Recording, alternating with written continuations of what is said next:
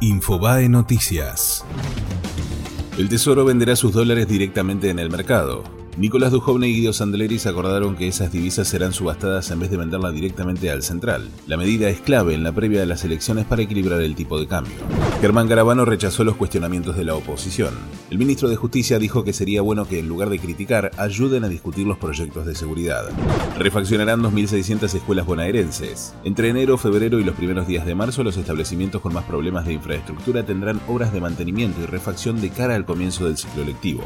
Tensión y toma de rehenes en una peluquería de Montevideo. El delincuente filmó un video en el que culpa a la exnovia por lo sucedido y lo subió a las redes sociales. Tras cuatro horas de negociación, se entregó. Imputaron a la Mole Moli por violencia de género. El exboxeador fue acusado por lesiones y amenazas por su pareja Marta Galeano. Por el momento tienen prohibido mantener contacto con la denunciante y también acercarse a menos de 300 metros de su domicilio. Fue Infobae Noticias.